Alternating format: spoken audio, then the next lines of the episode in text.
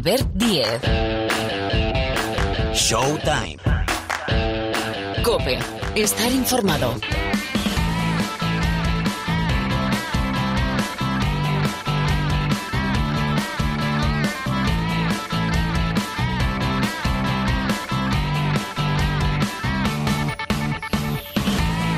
Hola, ¿qué tal? ¿Cómo estáis? Bienvenidos a este Showtime post Copa del Rey. A ver, eh, hay alguno que todavía tiene alguna legañita, ¿eh?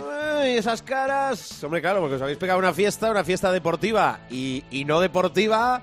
Bueno, hemos disfrutado muchísimo de esta Copa del Rey de Granada. Eh, esperamos que vosotros, eh, en la sintonía de Cope, en el tiempo de juego, hayáis disfrutado y os haya llegado esa pasión con la que intentamos transmitir siempre el deporte y en este caso el baloncesto. Ha sido una edición.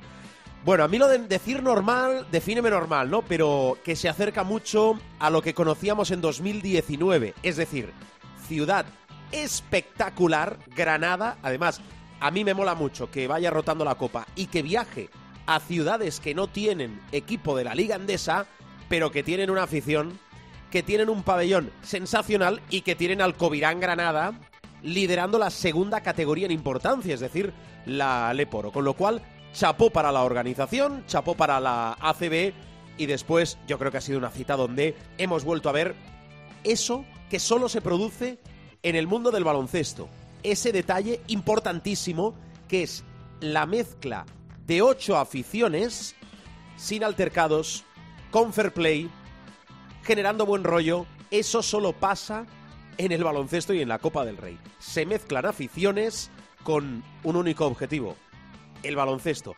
Y después, sobre el parquet, bueno, triunfo del Barcelona. El Barcelona que viene marcando la pauta en las competiciones nacionales. En la Liga Andesa es el vigente campeón y en la Copa. Se queda un título del Real Madrid. Son 28 títulos del conjunto blanco, 27 del Barcelona, que cambió la tendencia y que ha ganado 4 de los 5 últimos títulos. La final 59-64 frente al Real Madrid y con un MVP. Tenemos nuevo MVP, está Corey Higgins lesionado. Nico Mirotic, el jugador del Barcelona. Se ha conseguido un, un título importantísimo uh, para nuestro club. Uh, yo creo que en un momento clave, ¿no? en mitad de temporada, este título nos puede dar mucho, sobre todo tranquilidad, confianza para, para lo que viene y, y, hemos sufrido, no te lo puedo negar, desde el partido de Manresa, que Murcia hoy contra Madrid, pero cuando se sufre y se gana así, sale mejor. Bueno, sabe mejor, dice Nico Mirotic, 19 puntos, 15 en la segunda parte, liderando al equipo, cargando con el peso del equipo para remontarle a un Real Madrid, un Real Madrid que siempre, que siempre lucha, que siempre da la cara, pero un Real Madrid que va a remolque del Barcelona, 10 de 13. El Barça de Jasikevichus ha ganado 10 de los últimos 13 clásicos entre todas las competiciones frente al Real Madrid. Ahora lo vamos a comentar con el profe eh, Paniagua. Ahora más detalles de la Copa. Después, bueno, el All-Star y lo que viene en la segunda parte de la temporada de la NBA. Se pasa el Supermanager. Bueno, tenemos muchas más historias. Recordad que tenemos ventana, ¿eh? Ventana de selecciones, con lo cual se da una tregua la Liga Endesa. Lo que no se da una tregua es la Euroliga y las competiciones europeas, básicamente la máxima competición europea que tenemos esta semana. Bueno, está Sonido Martínez. Jorge Martínez en la sala de máquinas del programa. El saludo de Albert Díez al micrófono. Seguimos, sí, sí, venga, no os mováis, no os mováis. Seguimos hablando de la Copa del Rey.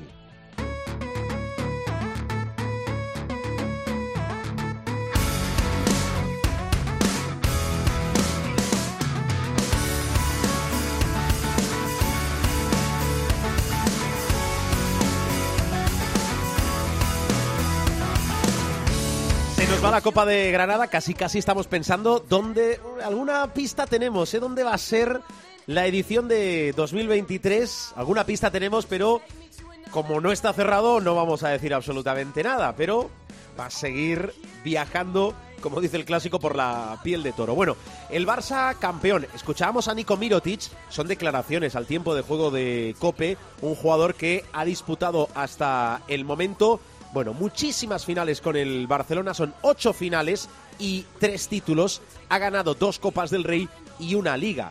Copas, esta de 2022, la del año pasado 2021 y también el año pasado se llevó la Liga Endesa. Dejó la NBA para volver a Europa, regresar para liderar a un equipo, en este caso el Barcelona, y ganar títulos sobre la final, porque hay un debate sobre cómo ha sido esta final con ese arranque espectacular del Real Madrid, 19-5 en el primer cuarto y un Barça que perdió de 14 en el primer acto, que perdió de 11 en el segundo, que se fue al final del tercero 5 abajo, pero que remontó y se llevó con un más 5 la final. Final de calidad, no, sí, diferente, eso seguro. Habla Nico Mirotic en Cope. No todas las finales pueden ser muy bonitas ofensivamente, pero al final se ha visto dos grandísimos equipos compitiendo, ¿no? Ah, luchando por cada balón y al final se ha resuelto mm, en última un par de jugadas, ¿no? Felicitar a, a Real Madrid por un grandísimo partido que han hecho, mucho respeto a ese equipo de verdad y, y, nosotros pues hemos dado ahora que un paso, un paso más, un golpe en la mesa y conseguir un título importantísimo para, para este club. Bueno, sabemos que a lo largo de una temporada hay cuatro títulos en juego, cronológicamente Supercopa, Copa del Rey, Euroliga y Liga Endesa. El menor de los títulos, la Supercopa, el título que abre temporada, se lo llevó el Real Madrid, es el único de los cinco clásicos hasta el momento que le ha ganado el conjunto blanco al Barcelona. La Copa del Rey se la vuelve a llevar el Barça y por delante esa final a cuatro de la Euroliga. Primero hay que estar y si estás, intentar ganarla y después la Liga Endesa. Un último documento de los tres que hemos rescatado de la entrevista que nos concedió Nico Mirotic después de ser campeón. Bueno, documento sonido dedicado a la afición. Más de mil aficionados del Barça en esa final de la Copa del Rey en Granada. Yo no puedo parar de hablar de esta afición que ha creído mucho en nosotros, que han venido hoy aquí, no hoy, sino todo el torneo y los que no podido vernos, vernos uh, así que uh, muy agradecido, de verdad, un sueño más uh, cumplido con, con, esta camiseta de, de Barcelona. Bueno, y más detalles, porque 18 años después volvía el Manresa, el Baxi Manresa, a una fase final de la Copa del Rey, un clásico, un clásico del baloncesto, como es el Juventud de Badalona, que viene haciendo una temporada espectacular. También estuvo el Lenovo Tenerife, que es uno de los habituales. Valencia Basket, muchos pensábamos, y enseguida lo vamos a comentar con un protagonista. Bah, la eliminatoria Valencia Basket UCAM Murcia, el UCAM que hasta el mismo viernes no se supo si su entrenador por aquello del COVID iba a poder estar o no. Cinco jugadores volvían el mismo viernes a competir después de COVID. Hombre, Valencia que va hacia arriba lo va a ganar fácil. Bueno, es que no tenemos ni idea. O sea, se demuestra, ¿verdad Martínez? Que no tenemos absolutamente eh, ni idea. Bueno, detalles de la Copa. Tenemos protagonista, protagonista del equipo revelación de la temporada y de la Copa. Venga, que ya está por aquí. Jugador de Lucam Murcia, Tomás Bellas. Hola Tomás, ¿qué tal? Muy buenas. Gracias, buenos días. ¿Qué tal? ¿Cómo estás? ¿Cómo está el Lucam de Murcia? Bueno, creo que, que ahora tras pasar unos días, pues eh, creo que tenemos que estar contentos eh, por todo lo que hemos eh, conseguido. creo que hemos hecho que, que mucha gente que nos ha visto por televisión y en directo, pues sea un poquito más de Lucam Murcia. Mm, es verdad, estaba pensando que al final la Copa es un escaparate, lo digo porque hay mucho baloncesto. No sé si hay sobrecarga de baloncesto, digo por competiciones europeas, hay tres competiciones europeas, ya no digo cruzando el charco la NBA, hay mucho baloncesto. El UCAM viene marcando la pauta, yo creo que es el equipo, como mínimo uno de ellos, revelación de la temporada por la situación, el contexto, de lo que viene, pero sí que es cierto que la Copa, ya por estar, pero también por lo que habéis hecho, yo creo que es para dar un salto cualitativo de cara a la afición, si es que alguien nos había enterado de que, de que el UCAM de Murcia va en serio, ¿no? Sí, venimos de, desde el año pasado, creo que, que, ya venimos haciendo pues mucho mejor las cosas en cuanto a resultados se refiere.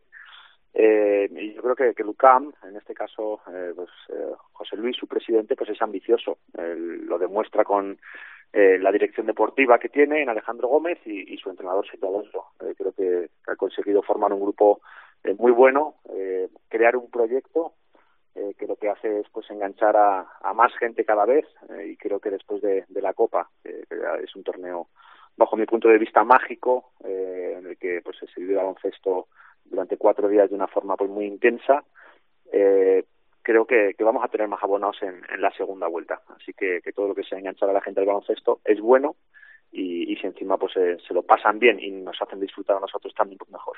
Mm, qué bien. Em, ¿Cómo os vais de la Copa? Es decir, ¿os vais satisfechos porque, eh, que somos el UCAM y lo hemos demostrado? Además, vosotros veníais en una situación, eh, yo lo decía, creo que hace nada, y, te voy a pedir perdón si, por, el pensamiento, porque a lo mejor era algo ilógico, pero muchos decíamos, de la eliminatoria de cuartos, yo creo que la más clara es la del Valencia UCAM de Murcia, porque Valencia va hacia arriba y UCAM es una incógnita, porque hasta el mismo viernes no sabíamos si Sito Alonso, su entrenador, iba a estar. Cinco jugadores, si no me equivoco, volvían el mismo viernes a competir. Pero por eso te pregunto, por, por, por semis, por cuartos, por la situación, ¿os vais contentos os vais jodidos por, bueno, por todo lo que ha pasado y por tener la final, bueno, la habéis tenido a tocar. Sí, pues eh, es un poco difícil de explicar. Eh, creo que llegábamos eh, tocados, eh, muy unidos y con muchísimo hambre, porque creo que tenemos, como he dicho antes, un grupo pues para plantar cara a cualquier rival de la liga, sabiendo nuestras limitaciones también. Pero creo que, que se daban condicionantes, como has dicho, el COVID, eh, cogía cinco jugadores, dos, eh, tres eh, personas del cuerpo técnico, eh, estábamos sin entrenador antes de, de comenzar el, el, partido y durante la semana anterior. Eh, nadie nos daba como favoritos, eh, no solo como favoritos, sino que es que nadie apostaba entre los eh, 12 eh, directores deportivos de los equipos no clasificados a la Copa eh, una sola opción de, de poder eh, derrotar al Valencia. Creo que todo eso, pues yo creo que nos ha hecho motivarnos más, y, eso ha hecho pues que, pasemos a semifinales, que compitamos contra un Barça y por eso tenemos que estar pues yo creo que muy muy contentos. También es cierto que una vez ahí eh, hemos ido a la Copa, hemos llegado, hemos ganado a Valencia, estás en semifinales, eh, quedan 10 minutos para acabar la semifinal y, te pones 5 arriba contra Barcelona. Pues en, ese momento, creo que eso es un poco la sensación que, tengo yo de orgullo ¿no? y de felicidad, pero en ese momento sí me hubiera gustado pues quizás llegar al final con un poquito más de opciones contra Barcelona para que esos nervios esa presión que ellos puedan tener pues que, se les vuelva en su contra y haber podido tener opciones incluso de ganar el partido.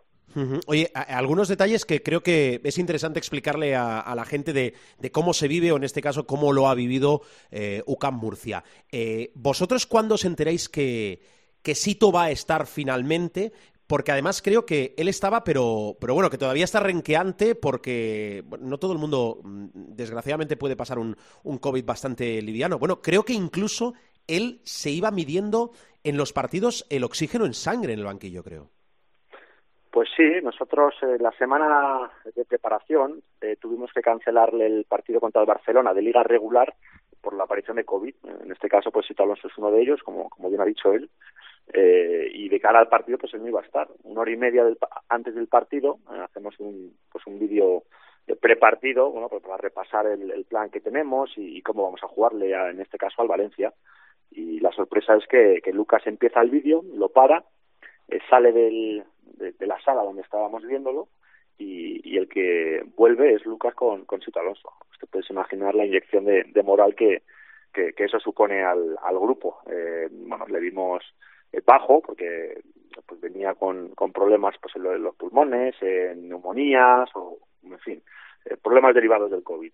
Y, y, pues eso, muy muy débil, pero hizo un esfuerzo titánico para estar con nosotros y yo creo que fue el factor eh, diferencial para, para pues esa inyección de moral ¿no? Que, que no veníamos teniendo durante la semana anterior. Joder, vaya historia. Eh, creo que hay otro refuerzo moral importante que son unas palabras de, hablo ya de las semifinales, de Jokubaitis, jugador del Barcelona, hablando de la calidad del equipo, del UCAM de Murcia. Creo que esto, obviamente todos tenemos en nuestro grupo de trabajo o eh, con los amigos grupos de WhatsApp. Y creo que esto corre, bueno, como un reguero de pólvora en ese grupo de WhatsApp que tenéis en el vestuario, ¿no? Bueno, yo creo que hay cosas que no se pueden eh, decir, ¿no? Eh, por mucho que sean ciertas o no. Yo creo que eso es faltar el respeto al, al rival, eh, ellos eh, pues son un grandísimo equipo, grandísimos jugadores y estoy convencido que además él, en lo particular y lo personal es, es un gran chico, eh, pero creo que no estuvo acertado en esas declaraciones. Eso es lo único que, puedo decir, porque no no puedes decir que el rival contra el que te vas a enfrentar pues eh, tiene eh, menos talento o más talento, si todo el mundo sabe que los jugadores que están en Barcelona, pues lógicamente son mejores jugadores, por eso están en mejores equipos, en mejores clubes y que les pagan más. Eso no es, no, hay duda al respecto, pero luego a la hora de jugar somos 5 contra 5 y yo estoy muy, muy contento con lo que, hizo mi grupo, con lo que hicimos, eh, competimos hasta el final, les pusimos contra las cuerdas y, y ya te digo, si no hubiéramos tenido eh, pues eh, problemas eh, pues con McFadden al final en un golpe o la acción que Calates, que es esta misma, pues se va a meter una canasta cuando tenemos a un jugador en el suelo, pues este tipo de cosas pues no, no gustan, lógicamente. Oye, y te quiero preguntar por, no es polémica, pero sí controversia que se ha generado tanto por la pista del Palacio Municipal de los Deportes como por los balones y los aros. Eh, yo quiero saber eh, si has notado alguna diferencia entre las canastas. Aquí ya hemos explicado que normalmente en la Copa del Rey se utiliza un balón nuevo por falta de producción, por problemas en la producción no se pudo hacer, pero yo quiero saber si canastas, aros, parquet y, balones notasteis algo diferente. Nosotros no. Eh, y esto es muy subjetivo, o sea que no, no puedo opinar por el resto de, de las personas porque sí que he escuchado a Pau Rivas de, sí, sí. Juventud de Bagalona, a Chus Vidorreta y bueno, pues en este caso Pau es un grandísimo jugador y que algo de razón tendrá y, y Chus también, pero en, nuestro caso eh, yo te digo que, que sí es cierto que los balones pues eran nuevos y a los que jugamos a baloncesto, cuando juegas, eh, jugamos en casa intentamos tener un balón un poquito más usado, pero eso pasa en las copas siempre. Eh, luego la dureza de los aros. Eh, bueno, nosotros hemos pasado los 80 y los 90 puntos eh, prácticamente en, los dos partidos que hemos jugado. Creo que fueron 86 y 93, algo así. Eh, bueno, pues no, creo que, a nosotros nos haya afectado mucho. Ya te digo, es algo muy subjetivo. Yo creo que en este caso la Liga ha hecho, la ACB ha hecho un trabajo fantástico por organizar un torneo impresionante, mágico y, darle la enhorabuena desde aquí. Si hay alguno que no le ha gustado pues o las canastas o los balones es algo subjetivo y, no me puedo no me puedo meter pero a nosotros no nos afecta en absoluto.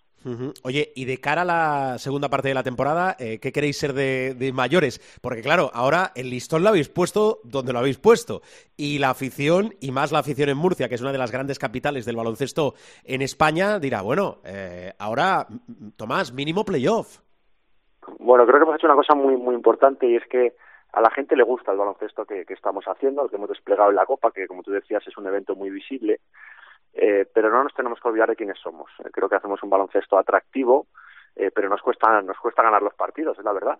Así que tenemos que, volver a lo que veníamos haciendo, a lo que nos ha llevado a estar en la Copa, a hacerlo bien en la Copa, a enamorar a muchísimos aficionados, que es trabajar, trabajar y, seguir trabajando más duro todavía, porque la segunda vuelta pues los equipos te cogen la matrícula, pues saben... Mm eh, pues eh, que quiénes son los jugadores que pues más peligrosos.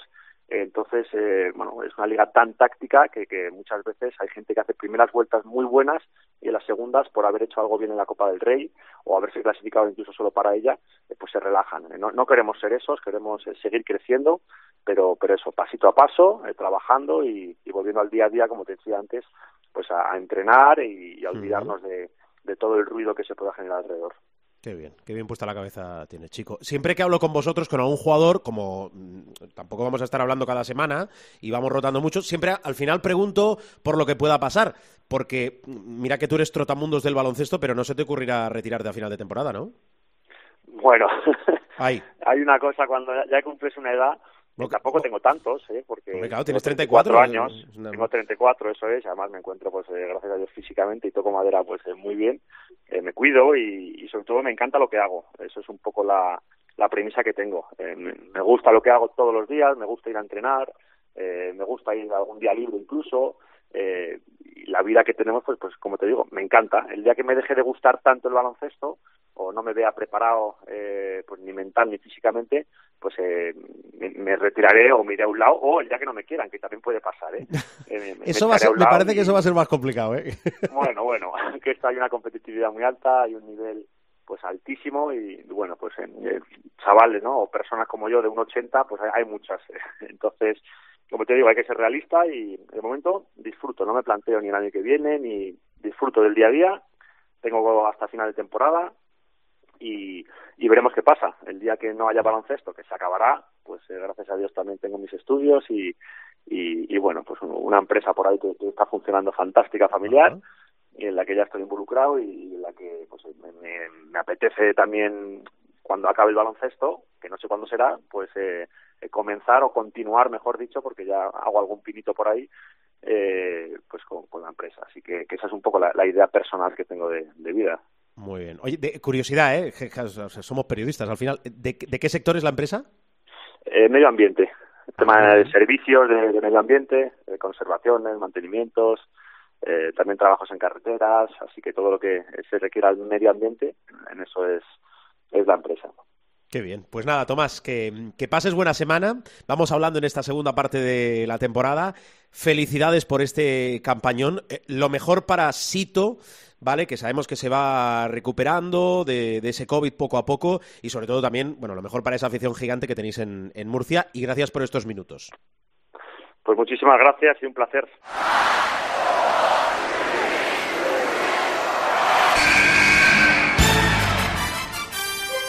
The inbound pass comes into Jordan. Here's Michael at the foul line. A shot on Elo. Good! The Bulls win! They win! They do have a timeout. Decide not to use it. Curry, way downtown. Bang! Bang! Oh, what a shot from Curry! Gasol con ganas de jugársela. They do have a timeout. Decide not to use it. Curry, way downtown. Pues sí, vamos a hablar de la NBA, de la NBA que tenemos por delante. Vamos a dar alguna pinceladita de lo del fin de semana. Pero antes vamos a poner las notas de, lo nuestro, de lo que manda en este programa, que es la Copa del Rey. Y para poner las notas, en este caso son notas finales, porque la Copa ya ha acabado, ¿no? Eh, aquí vamos haciendo exámenes parciales, pero exámenes finales cuando toca Supercopa, Copa del Rey, Euroliga, Liga Andesa y ya final de temporada y colofón, aunque después no, no, hay mucho margen que empieza el europeo. Para poner las notas, Miguel Ángel Paniagua, profesor, hola, muy buenas. Hola, muy buenas. Y además ese es el, eh, siempre te lo digo, es el momento más difícil para un profe, aunque yo tengo fama de ser un profe bastante suave. Esos me gustaban a mí. Esos me gustaban a mí, los, los que utilizan el diálogo. Eres el Mateo Laoz de los profesores. Subo, los medios, que eso lo hace muy poca gente. Ah, mira, eso está bien, buen matiz, buen matiz. Bueno, profe, eh, a ver, eh, notas de para Miguel Ángel Paniagua de esta Copa del Rey de Granada, notas, tus notas, a ver. Bueno, a ver, eh, yo creo que los ah, equipos que estuvieron en cuartos de final, los que cayeron en cuartos de final, les vamos a poner un 6, ¿no? me, refiero a, aquellos que cayeron en la primera ronda.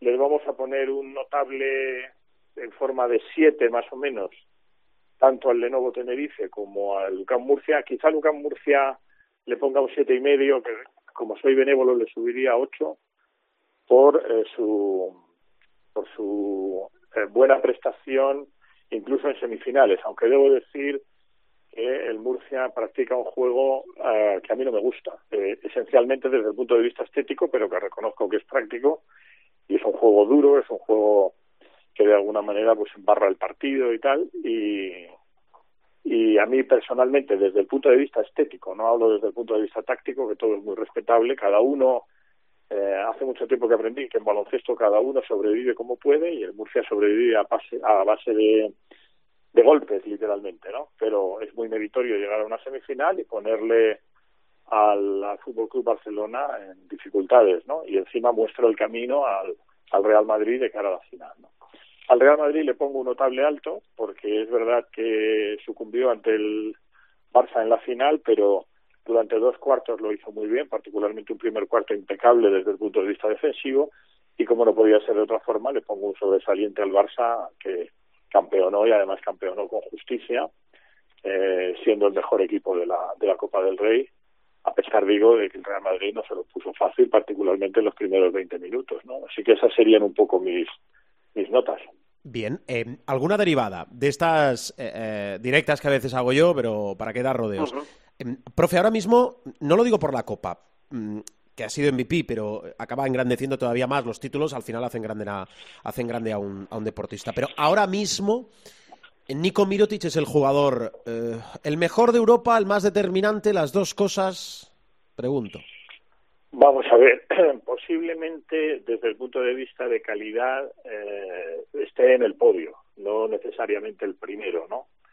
Pero sí es verdad que particularmente con Jasikevicius eh, en el banquillo como entrenador, yo creo que Nico Mirotic ha, asumido más confianza, o sea, ha tenido, está teniendo más confianza en sí mismo y eso eh, le permite menos presión también.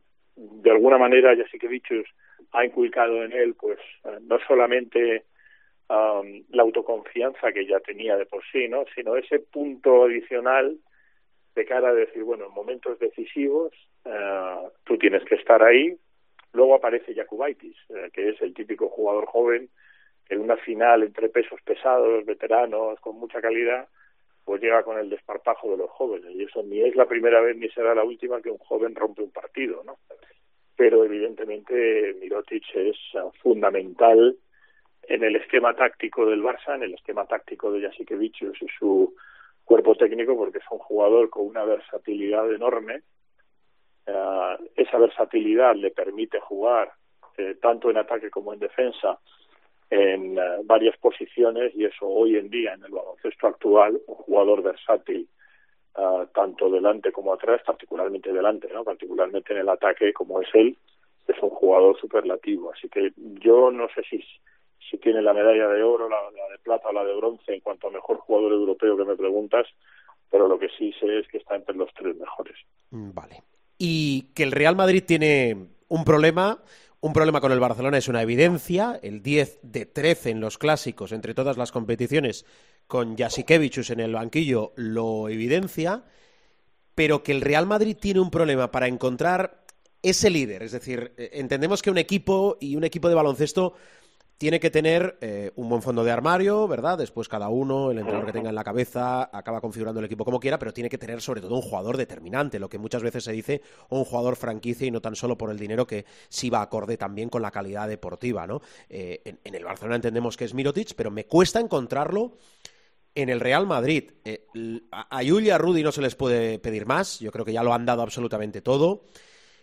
Nos tendrían que explicar por qué Williams Goss se queda fuera de las semis y de la final estando bien, excepto que nos digan que no estaba bien, porque es el único base puro que tenía el Real Madrid. Vimos a Valde, entre otros, hacer de base. Entra Randolph en el roster de la final y no juega ni un minuto, con lo cual, ¿quién es el líder de este Real Madrid, más allá de Pablo Lasso en el banquillo, profe?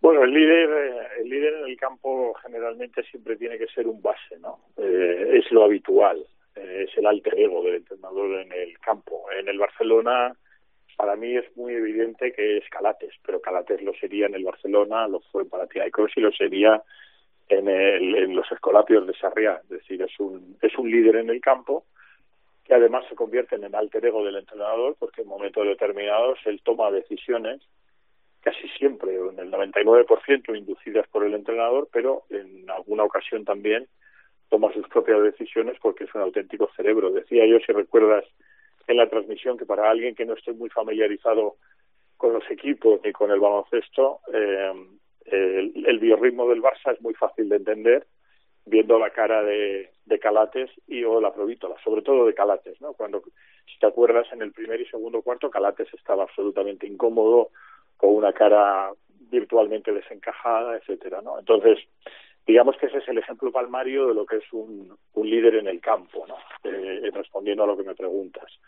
Por contraposición, efectivamente ese líder no lo encontramos en el Real Madrid. El Real Madrid tiene excepcionales jugadores, todos prácticamente son excepcionales. Eh, pero sí es verdad que por la naturaleza de, de los jugadores, por el estilo de, los jugadores, incluso estoy hablando incluso de los pequeños, no existe ese jugador que sea la fábrica de ideas y el alter ego del entrenador en el campo. Recordando además que tanto Jasikevichus como Pablo Lasso eran bases. Es decir, que lo lógico es que el alter ego de ambos en el campo fuera un base.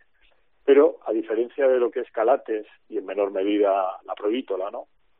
que no es, yo le considero más un escolta pequeñito que un base, eh, yo creo que en el Real Madrid falta, aparte de que si hacemos una disección de, del Real Madrid, eh, para mí lo más evidente es que faltan eh, jugadores exteriores, es decir, que si tiene, si a mí me dijeran, oye, ¿dónde reforzarías tú a este Real Madrid, que por otra parte es muy bueno y está muy cerca del nivel de excelencia?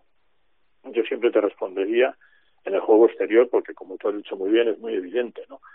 Entonces, eh, yo creo que el, el, estilo de juego de los jugadores pequeños del Real Madrid, incluyendo William Goss, eh, pero Artel, por ejemplo, tampoco es un base puro en el sentido estricto del término, tampoco lo es Yul, tampoco lo es Fabián Coser, o sea, no tenemos el playmaker. Eh, no quería usar un anglicismo, pero playmaker se traduce literalmente como el que crea juego, el creador de juego. El que crea juego siempre lo hace inducido por el entrenador, que es el que marca las jugadas, cuernos, cuatro, cabeza, etcétera, todo lo que estamos acostumbrados a ver en el repertorio de, los equipos y de eso adolece ahora mismo el, el Real Madrid. ¿no? Eh, no necesariamente de un líder, porque líderes hay en el vestuario, sino sí de un líder en el campo, como tú muy bien has diseccionado.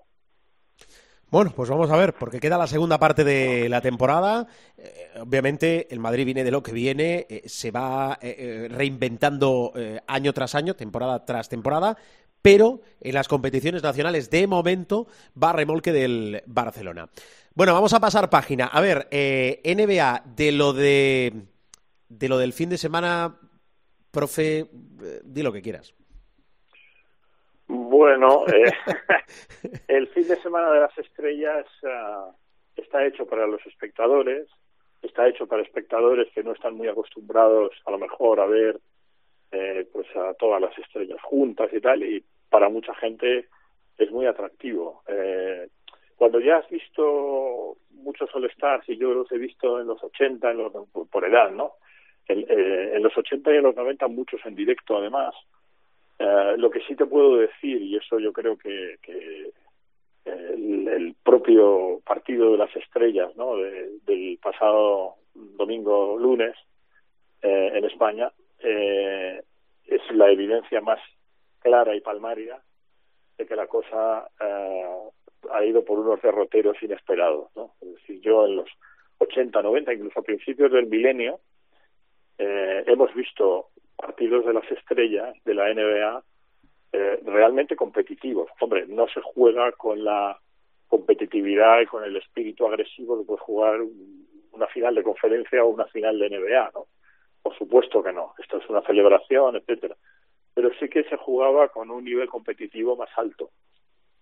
En este All-Star, que tengo que confesar, porque ya lo hice del domingo al lunes, que los últimos que había visto eran en diferido y casi siempre con pocas ganas, porque eh, el espectáculo en sí no me gusta.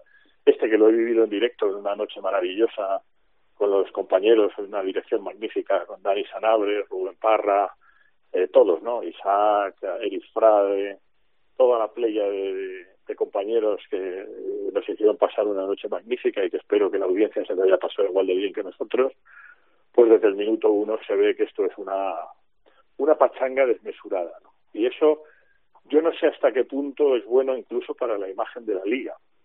Es verdad que se genera eh, muchísimo dinero, 100 millones de beneficio para la ciudad anfitriona, es verdad que hay mucho movimiento, pero tú me decías fuera de micrófono algo que firmo debajo y que suscribo, que es que lo mejor de este partido de las estrellas 2022, aparte de los triples de Curry que están muy bien, de la última canasta de LeBron, de de Yanis y sus malabarismos, claro, hay que tener en cuenta que Carri tiraba más solo que la una, la mayoría de las veces. Y es verdad que desde distancias siderales, pero bueno, no es lo mismo tirar con una mano delante, ¿no? Pero tú, volviendo al hilo, tú me lo decías muy bien, ¿no? Quizá lo mejor del All-Star 2022 haya sido el homenaje a las 75 estrellas por el 75 aniversario. Y claro, cuando, cuando el intermedio es lo mejor de un espectáculo, pues la verdad es que no vamos muy bien. Yo llevo años, y tú me conoce desde hace muchos años también, abogando porque ahora que hay 103 jugadores internacionales, muchos de ellos muy buenos,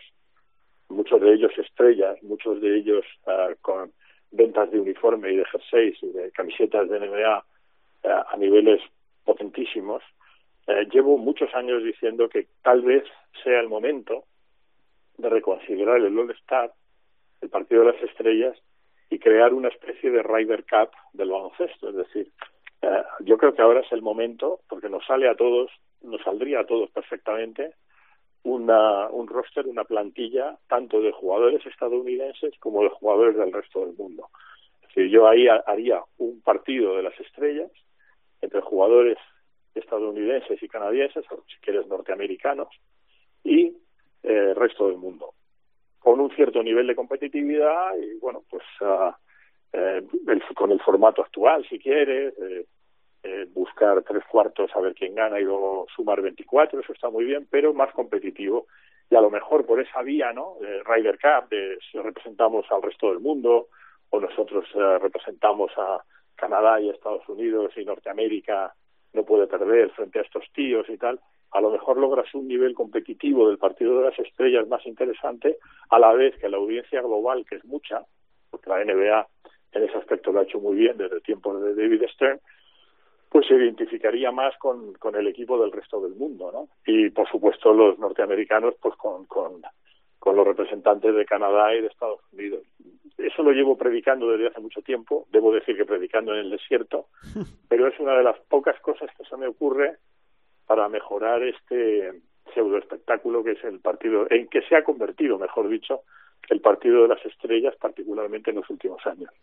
Además, llama la atención que la NBA, que siempre mantiene ese relato y, y que va haciendo esas, entendedme, ¿eh?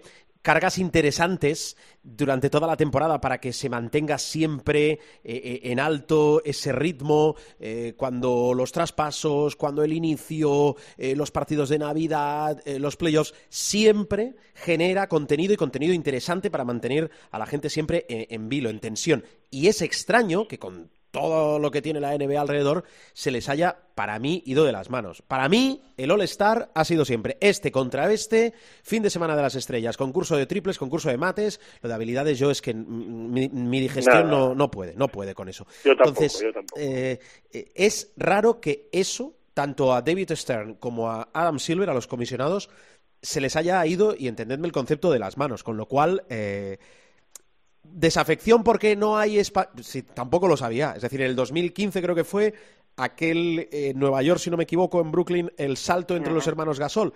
Sí. Un poquito más de desafección porque no tenemos españoles y a primer nivel en la NBA. Puede haber un poquito, pero igualmente seguimos la competición. Y no es excusa para decir que efectivamente que el show, en este caso, el fin de semana de las estrellas, pues no, no engancha.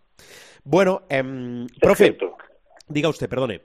No digo que es absolutamente ah, cierto vale. lo que dice y estoy totalmente de acuerdo. Mm, bueno, eh, va a volver la competición y hay que poner el foco en un partido. Eh, 26 de febrero, vamos a ver si es cuando regresa en principio Harden contra Minnesota. Eso parece, sí, que está eh, eh, previsto que retorne a la cancha el día de, vamos, que, sí, sí, bueno, que retorne a la cancha, que, que debute eh, con los Philadelphia 76ers uh, la barba, ¿no? Eh, en ese sentido, pues todo el mundo está esperando porque es muy claro y muy evidente que eh, todo el mundo tiene la idea de que con Harden en los 76ers, los 76ers pasan a ser ahora un candidato muy, muy, muy serio a, todo, ¿no? Incluyendo, por supuesto, el, el título, ¿no? Um, aunque yo eh, tengo ahora mismo la pedrada que eh, hay dos equipos por encima, incluso te diría tres, pero sobre todo dos, que son los Bucks y los Celtics. No hay una gran diferencia entre, entre ellos y los Heat y los 76ers, que están a un nivel muy alto, es evidente que todos van a cumplir los playoffs, pero tenemos que ver cómo encaja Harden en, Filadelfia, va a estar feliz y tal, y, y luego también pues cómo, cómo evolucionan el, el resto de equipos. Miami se ha reforzado muy bien en el mercado de, lo, de los buyouts, de, de los, con, de los jugadores, aquellos jugadores a los que se les compra el contrato y les dejan libres con Goran Dragic. Es una adición sí. monumental para, para los Miami Heat. Y, mmm, si me permites, pues una vez más, eh, no es falsa modestia, pero autocitarnos en Cope Showtime porque durante el partido de las estrellas, uh, durante el fin de semana, mejor dicho, de las estrellas, LeBron James anunció algo que habíamos dicho que hace varias semanas, y es que quiere jugar con su hijo. ¿Te acuerdas que lo comentábamos? Sí. Y uh, ya lo ha hecho oficial, es decir, ha puesto, digamos, on notice, como se dice en inglés, ha dado un aviso previo a todas las escuadras de la NBA que cuando su hijo entre en la liga como, como novato, que se supone que es en el curso 23-24, si no me equivoco, él uh, quiere jugar con su hijo, va a jugar por el mínimo y donde vaya el hijo va él. Así que eso indirectamente puede cambiar eh, la dinámica del draft de ese año, pero una vez más, pues uh, nos congratulamos, nos debemos congratular en Cope Showtime de tener buena información porque el anuncio oficial se hizo varias semanas después de que aquí lo, lo comentáramos y, y como siempre te digo, si no nos damos cariño nosotros es muy difícil que los competidores, que toda esa gente que está con el mazo esperando en las redes sociales nos dé más cariño que el que nos podemos dar nosotros. Efectivamente, ya lo dijo Miguel Ángel. Eh, LeBron James Jr., Bronny Jr., eh, Bronny, 17 años. Sí, sí, tiene el, el hijo mayor, ¿eh? es el hijo mayor, obviamente, de, de LeBron. Así. Perfecto. Eh, profe, pues nada, que tengas feliz semana. Igualmente, a ti y, y bueno, y- un abrazo a Rubén, claro. Sí, que tenemos, tenemos, tenemos malito, está bien. Tenemos Bueno, malito, ¿no? Sí. Sí, a ver, bien, bien nunca ha estado tampoco Parra, o sea, no nos vamos a engañar, a la gente no... no, hombre, no, ya nos conocemos, quiero decir, tampoco... Pero en este caso eh, no puede no puede comparecer, con lo cual... Pero que está bien, está bien. Eh, desde aquí, bien. un besazo, Parra, cuídate, con lo cual yo creo que la semana que viene va a estar aquí. Sí, si le dejamos va a estar aquí. Él va a querer estar aquí. Bien. Profe, feliz semana, cuídate. Igualmente, un abrazo muy grande. El profe de la COPE, Miguel Ángel Paniagua. Eh, bueno, vamos a ir cerrando programa.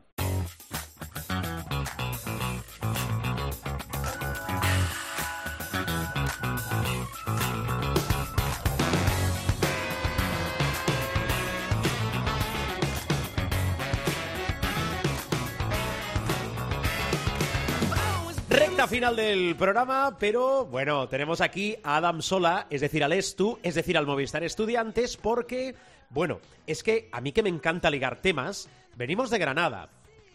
El Covirán Granada está en todo lo alto del Aleporo, que como sabéis es la segunda categoría nacional en importancia, pero está pugnando también con el Estu, con el Movistar Estudiantes y esta temporada siempre os traemos el diario de un jugador de la Liga LEP. Tenían partido importante, es que han pasado muchas cosas, ¿eh? Partido importante frente a Alicante. Y además hay chico nuevo en la oficina. Y por delante el parón de selecciones. A ver, vamos a saludar a Adam Sola. Adam, hola, ¿qué tal? ¿Cómo estás? Hola, soy Adam Sola, jugador de Movistar Estudiantes, y como vengo haciendo últimamente, os voy a hacer un pequeño resumen de cómo ha sido nuestra última semana de entrenamientos y de partido. Veníamos de una semana dura con la derrota en Palencia y teníamos un partido complicado en Alicante el sábado. Eh, el partido fue muy bien, eh, ganamos de bastante, las sensaciones fueron muy buenas y conseguimos una victoria que nos sitúa ahora mismo colíderes en la clasificación. Me gustaría destacar a mi compañero de equipo, el base chileno Nacho Arroyo, que hizo un partido espectacular, anotó seis triples y nos ayudó mucho para conseguir la victoria. Ahora él tiene que irse con su selección, eh, la liga para, eh, tenemos un parón de un par de semanas por selecciones y como ya he dicho, tanto Nacho, que irá con la selección de Chile, como Kevin Larsen, que va a ir con la selección de Dinamarca, y Emil Stoilov, que irá con la selección de Bulgaria, eh, pues no van a poder estar esta semana aquí. Eh, seguro que lo hacen muy bien con sus selecciones y consiguen todos victorias y juegan muy bien. Y el resto, pues nos toca quedarnos aquí entrenando. También tendremos nuestros días libres para recargar pilas, así que esperamos volver muy fuertes y conseguir la victoria dentro de dos semanas en el próximo partido que tenemos. Así que nada, un saludo y hasta luego.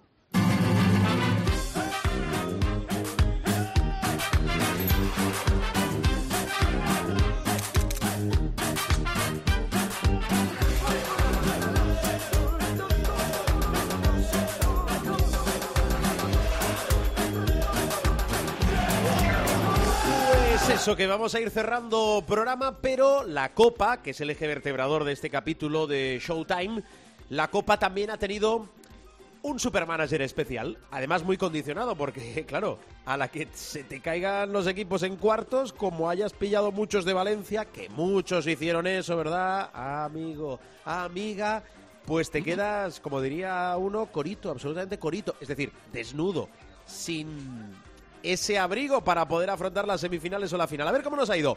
José Luis Gil, ¿qué tal? ¿Cómo estás? Eh, la copa, la copa, sí, la copa. Eh, yo soy el supermanager para la copa. Un respeto que te pito técnica, ¿eh? ¡Buah! Ya ves tú, como si fuera noticia. ¿Pero qué forma es esta, ¿Pero qué forma es esta de entrar? Como si ¿Pero fuera qué- noticia. ¿Pero qué, qué forma es esta de hablar? No, Un respeto- escúchame, a- es- a es una ya- forma- A mí ya me da igual, pero lo digo por nuestra querida audiencia. Es la forma de hablar. Es la, no, para la audiencia respeto 11 sobre 10. Y precisamente por ese respeto que le tengo a la audiencia, voy a explicar que me ha pasado algo que jamás me había pasado en el Supermanager.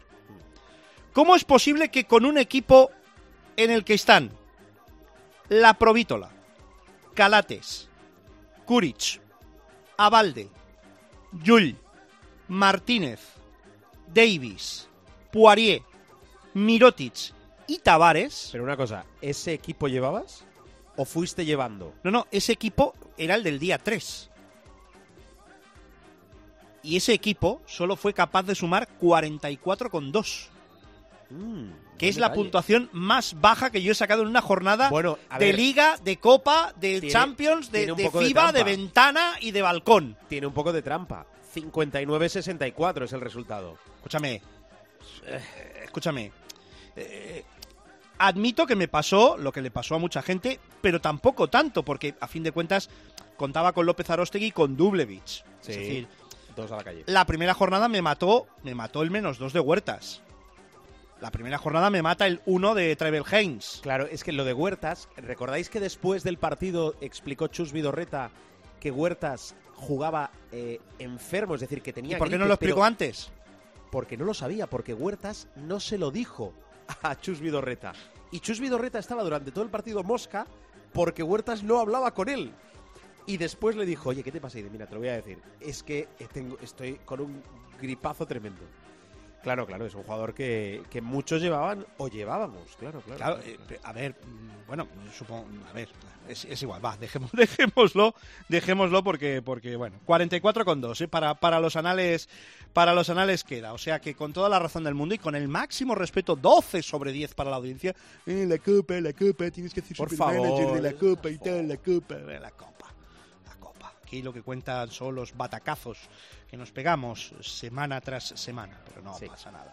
Total, hemos acabado el 5307. Tampoco, tampoco ha sido, tampoco Lo- ha sido tan grave, pero Bueno, bueno, depende. ¿cuánto- ¿Cuántos equipos había? no tengo ni idea. Prefiero Claro, no mirar hacia abajo ya para ¿Cuánto no, has para dicho? no- 5.307. 5000, el 5307. Claro, si imagínate que se inscribieron 5.308 equipos. Pues hombre, es un batacazo. Pues, gordo. pues todo es posible. Pero imagínate que se inscribieron eh, 2 millones, o, perdona, yo qué sé, 55.000 equipos, por ejemplo. ya, ya, ya, ya, pero bueno, 5307 es un es que, es que es de- son cuatro dígitos, eso ya para empezar, o sea, No, es que es- está claro, Gil, que es- debes es- darle la vuelta a lo que es a, a lo que estás haciendo esta temporada. No, si es lo que llevo ¿No? haciendo, es lo que llevo haciendo 10 temporadas, pero no aceptas mi dimisión.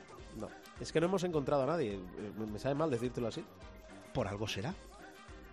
Si no has encontrado a nadie Sí. que aguante lo que yo aguanto, No, no que pasa nada. por donde yo paso, que traga lo que yo trago, Sí, hombre, sí. por algo será. Bueno, Gil, voy a ir cerrando programa. Eh, recuerdo que el fin de semana que viene eh, Hay ventanas. no tenemos. eh, exacto, tenemos parón, no Ventanas. tenemos Liga Endesa, juega España, juega la selección, con lo cual ya nos vamos a la siguiente. Perdona, un semana. poquito más de énfasis. Juega España. Sí, sí, por Ah, supuesto. vale. Por supuesto. Tu selección, mi Exacto. selección, Sí. la selección. Bueno, poquito más de- a poquito tampoco más te- de- cosa, tampoco pierdas el norte porque hay Poquito más más selecciones. de- Porque si no, ju- jugaría sola España. Quiero decir, Bueno, evidentemente. Eh, pero a mí la que, me, la que me ocupa y me preocupa, que decía aquel, Bien. es España. bien. Vale, vale. Ya lo dijo Armenteros. ¡Viva España! La medicación. Vale, muy bien. Gil, cuídate. Bien por Granada, ¿no? Fantásticamente bien. Fantásticamente bien. Fantástica. ¿Sacromonte o Albaicín? Te, te digo una cosa. ¿Qué ciudad, Granada? Oh, ¿Qué bueno, ciudad? bueno, bueno, bueno, bueno. ¿Qué gente en Granada? Bueno. ¿Qué gastronomía en Ah, vale. Lo de la, escucha, ¿Qué- qué lo de la sierra al lado que divisas es un espectáculo. Vamos, que te has fundido, te has fundido todas las dietas. No. A ver, vamos un momento. Algún día lo que pasa es que lo empiezas a explicar y ya o sea, ni te dejan. Eh, jueves, viernes y sábado. Sí. ¿Sabes cuándo entras en el pabellón? Pero no Cuatro de la sales. tarde más o menos. Pero no sabes Pero cuándo no cuando sales. Bueno. Porque entras un día y sales otro día. Bueno, pero eh, Ah, usted eh, es perdona. Un profesional. no, no, pero escucha, ah, lo explico. Pero es que estoy encantado, congratulado y agradecido de poder hacerlo. Maravilloso. Pues, ¿Qué más quieres, Baldomero? Adiós, Gil. ¡Hala! ¡Hasta la próxima! Cerramos programa. La copa, la copa.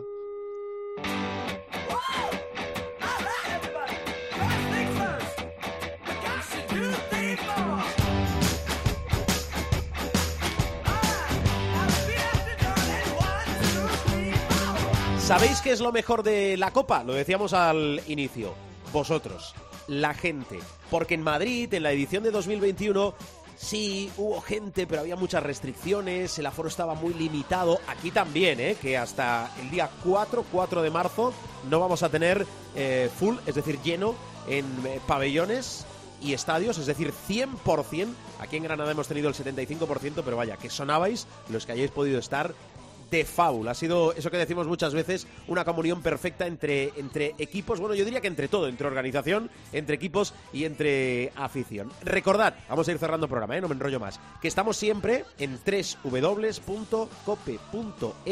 buscáis el espacio de Showtime y nos descargáis y nos escucháis, o no, o nos escucháis y nos descargáis lo que absolutamente queráis. Salimos en martes. Martínez, Jorge Martínez, en la sala de máquinas, sobre todo, mucha prudencia, mucha prudencia. Feliz semana y que el baloncesto os acompañe. Adiós.